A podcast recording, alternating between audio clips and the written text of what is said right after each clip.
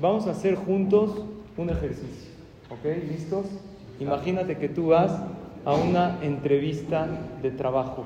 Un trabajo que tú quieres mucho que te lo den. Mandas tu currículum, te sientas con la persona que te está entrevistando, te pregunta para ver si estás listo para el trabajo, etcétera. A los cinco minutos de la entrevista te empieza a insultar.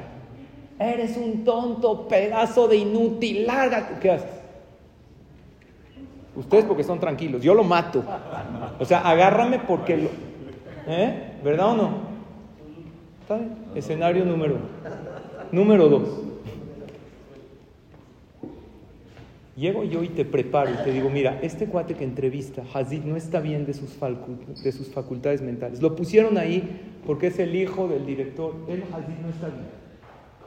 A los cinco minutos que te entrevista, así le pasa, se le bota la canica y empieza a insultar. Es todo. Nada más no lo tomes personal. Vas a llegar a la entrevista y a los cinco minutos te va a empezar a insultar. Entonces ahí tú estás en la entrevista, pasan cinco minutos, pedazo de inútil, ¿qué haces? Te empiezas a reír. ¿Qué, qué No, no, pero te da risa, ¿verdad? Número tres. Llego yo y te digo, mira, este cuate que te va a entrevistar, si le gustas y cree que eres buen candidato, te va a hacer una prueba de fuego. Como el trabajo que tú estás solicitando es un trabajo de trato con, con gente, te va a hacer una prueba. Te va a empezar a insultar. Si no te enganchas y te quedas callado y conservas la compostura, ¿qué crees? Contratado, papá. Es una prueba que él hace. Entonces llegas, empieza la entrevista, a los cinco minutos, pedazo de inútil, ¿qué vas a hacer? Feliz te vas a poner. ¿Por qué? El trabajo es, es más, sígueme gritando, yo tranquilo.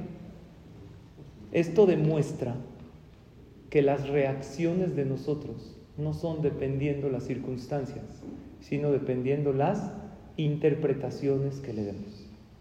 Lo que quiere decir que es normal enojarse, somos personas, es normal enganchar nuestros sentimientos. Pero les voy a dar un consejo y ese consejo me lo doy a mí. No permanezcan en sentimientos negativos mucho tiempo, porque daña, daña el cuerpo, daña el alma, daña las emociones. Alguien te hizo algo, te sientes angustiado, te sientes mal. Primero que todo, define qué sientes. Esto que les estoy diciendo es autoterapia. Como la gente no sabe esto, van a terapia y pagan dos mil pesos por esto. Luego me los dan. Escuchen. Escuchen. Primero define tu sentimiento. Defínelo. Si quieres, apúntalo. Después dale otra interpretación. Una interpretación más generosa. Porque tú tienes un abanico de opciones. Nada más que tú decides que él actúa así por esto. También decidiste tú. Hay mil opciones.